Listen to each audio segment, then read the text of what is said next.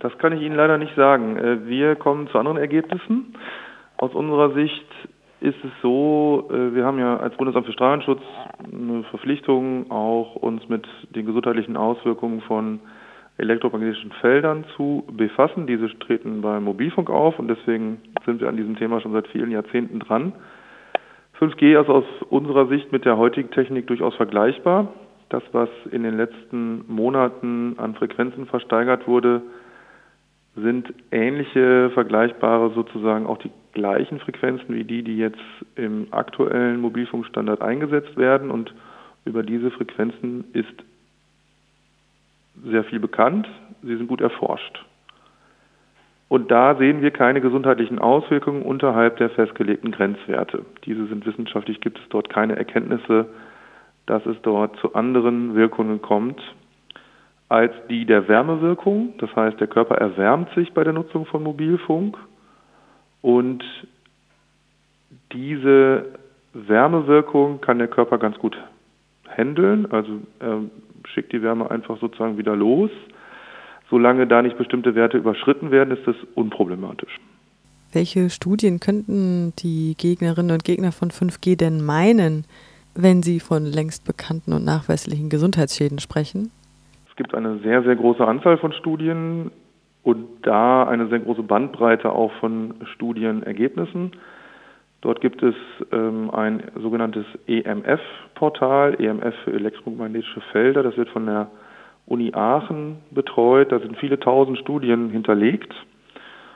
Und die Kritiker von Mobilfunk oder diejenigen, die glauben, dass Mobilfunk zu gesundheitlichen Auswirkungen auch außerhalb von Wärmewirkungen führt, die beziehen sich oftmals auf Studien, die im Einzelfall bestimmte Wirkungen gezeigt haben. Was für uns entscheidend ist, ist, ob diese Studien auch wiederholbar sind. Es gibt natürlich eine Menge an wissenschaftlichen Qualitätskriterien, die müssen erstmal eingehalten werden. Und dann ist es wichtig, dass wenn Effekte gefunden werden, diese auch unter ähnlichen Bedingungen von anderen wiederholt werden können. Und bisher ist das bei all diesen Studien, die eine andere Wirkung als die Wärmewirkung gezeigt haben, nicht der Fall. Jetzt gibt es ja auch einige Menschen, die von sich selber behaupten, sie seien extrem sensibel, was äh, Mobilfunk angeht. Basiert das auf irgendeiner wissenschaftlichen Grundlage oder auf empirischen Werten, sowas? Wir haben uns mit der Frage eingehend beschäftigt. Es ist in den Jahren 2001 bis 2008 ein großes Forschungsprogramm durchgeführt worden durch das Bundesamt für Strahlenschutz mit vielen Studien, die wir dann auch von Dritten haben durchführen lassen. Und da ist eben diese, diese Wirkung, diese sogenannte Elektrosensibilität auch in Studien untersucht worden und es ist nicht gelungen, einen Zusammenhang zwischen elektromagnetischen Feldern und den wahrgenommenen Symptomen der Menschen, die sagen von sich, sie seien sensibel gegenüber solchen Feldern, herzustellen. Das heißt für uns, die Menschen, die sagen, sie seien eben von einer solchen Sensibilität betroffen, die spüren bestimmt etwas, das glauben wir schon, oder das, das kann man auch belegen. Es hat nur nichts mit elektromagnetischen Feldern zu tun, so zumindest ist dieser Zusammenhang nicht wissenschaftlich belegbar. Und dementsprechend muss man sich auch darum kümmern, wie man eben mit solchen Personen umgeht. Grundsätzlich sehen wir aber eben diesen Zusammenhang zu der Mobilfunktechnologie nicht. Was sagen Sie zu der Befürchtung, gepulste Mikrowellen, um die es hier geht, würden in Zitat derselben Frequenz schwingen wie unsere Zellen und damit käme es dann zu Zitat biologischer Falschinformation die Strahlen würden so unser Leben steuern. Da ist die Antwort eigentlich dieselbe. Also wie gesagt, es gibt keine bewiesene Wirkung unterhalb der Wärmewirkung oder außerhalb der Wärmewirkung. Dazu sind Grenzwerte festgelegt worden, die verhindern, dass der Körper sich über einen bestimmten Wert erwärmt. Der Gesamtkörpertemperatur soll nicht über 1 Grad Celsius steigen. Und um dort auch einen gewissen Vorsorgeeffekt mit einzuarbeiten, sind eben die Grenzwerte auch sehr viel niedriger gesetzt worden, als eine Wirkungsschwelle beobachtet worden ist. Das heißt, schon lange bevor dieser Wert von einem Grad Körpertemperatur erreicht ist, ähm, werden die Grenzwerte gesetzt. Und das hat eben auch zur Folge, dass ähm, die im Handel erhältlichen Smartphones, Telefone, Handys diesen Grenzwert einhalten müssen. Also da spricht man von der sogenannten spezifischen Absorptionsrate, die eben die Wärmeaufnahme des Körpers, des Körpergewebes festlegt oder misst. Und bei uns auf der Homepage kann man sich auch darüber informieren, welche Telefone dort einen besonders niedrigen Wert haben, um eben eine solche Wirkung auszuschließen oder zu verhindern. Ähm, des Weiteren empfehlen wir auch, und das liegt eben daran, dass das eigene Telefon eigentlich äh, das Gerät ist, das uns am stärksten einer elektromagnetischen Strahlung aussetzt, dass man eben auch beim Telefonieren bestimmte Maßnahmen trifft, um den Strahlenwert zu reduzieren, beispielsweise mit einem Headset telefoniert, das Handy vom Kopf weghält oder gegebenenfalls äh, nicht telefoniert, wenn die Netzabdeckung schlecht ist, weil das Handy dann stärker senden muss, um entsprechend ein Gespräch herstellen zu können. Das sind Dinge, die wir empfehlen.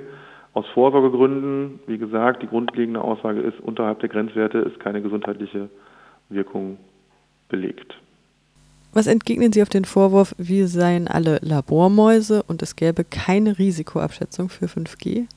Naja, also man kann schon sagen, dass es bei der 5G-Thematik so ist, dass dort perspektivisch auch größere Frequenzbereiche angewendet werden sollen, die wir noch nicht so gut kennen, die noch nicht so gut erforscht sind. Es ist nicht so, als wüssten wir nichts darüber, aber das Wissen ist nicht so umfangreich. Von daher sind wir auch als Bundesamt für Strahlenschutz der Meinung, dass dort noch Forschung nötig ist und wir sind auch mittendrin, diese auf den Weg zu bringen im Rahmen von Forschungsvorhaben. Was man sagen muss, ist, dass natürlich die 5G-Technologie uns nicht über Nacht überkommen wird. Wir reden hier über einen relativ großen Aufwand, dem, dem Auf- und Ausbau einer Infrastruktur, der Entwicklung und auch in Marktbringung von Geschäftsmodellen. Wir wissen heute alle nicht, wie das alles mal aussehen wird. Und nur weil sich bestimmte wirtschaftliche oder andere Akteure vorstellen, wie es mal werden soll, heißt es nicht, dass es auch alles so kommt und dass eben auch nicht alles über Nacht. Dementsprechend sind wir da der Meinung, dass dort auch noch Forschung nötig ist, dass diese Forschung auch noch gemacht werden kann und dass nichtsdestotrotz, dass der Ausbau umsichtig vonstatten gehen soll. Das heißt, dass zum Beispiel keine Antennen in der Nähe oder auf Schul- und Kindergärten stattfinden sollen.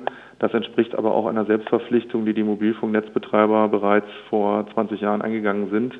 Und davon sind wir aber überzeugt, dass dies auch weiterhin so sein sollte, einfach aus Vorsorgegründen. Nicht, weil wir sagen, es gibt doch noch irgendwelche Gefahren, sondern weil wir sagen, es ist noch nicht alles restlos erforscht. Wir sind explizit der Ansicht, dass es hier sich nicht um einen großen Freilandversuch handelt, sondern dass wir so viel wissen, dass wir keinen Alarm schlagen müssen und jetzt alle Maßnahmen stoppen müssen. Nach all den Ausführungen, was würden Sie denn den Gegnerinnen und Gegnern von 5G noch auf den Weg geben wollen, die jetzt Befürchtungen haben, dass ihre Gesundheit geschädigt wird etc.? Das ist eine gute Frage. Ich denke, es ist sehr, sehr sinnvoll, dazu ins Gespräch zu kommen und im Gespräch auch zu bleiben. Es gibt ja durchaus auch ideologische Hintergründe, die sich mit solchen Auseinandersetzungen dann parallel bewegen, so dass man vielleicht gar nicht miteinander sprechen möchte. Wir sind für, zum Gespräch immer bereit, um auch offenzulegen, wie wir zu bestimmten Einschätzungen kommen. Man kann auch mit anderen Wissenschaftlern und Wissenschaftlerinnen natürlich sprechen. Grundsätzlich denke ich, ist es wichtig, sich nicht von vornherein festzulegen auf eine bestimmte Meinung und eben auch nachzuvollziehen, wie jemand zu seinen Einstellung kommt. Das gilt für uns im gleichen Maße, sodass wir eben auch die Sorgen, die es gibt und geben mag, da ernst nehmen müssen und auch äh, natürlich versuchen, entsprechenden Hinweisen nachzugehen und dann beurteilen, ob diese Hinweise stichhaltig sind oder nicht. Und bisher ist das eben nicht der Fall, was nicht heißt, dass wir nicht äh, noch weiter forschen müssen.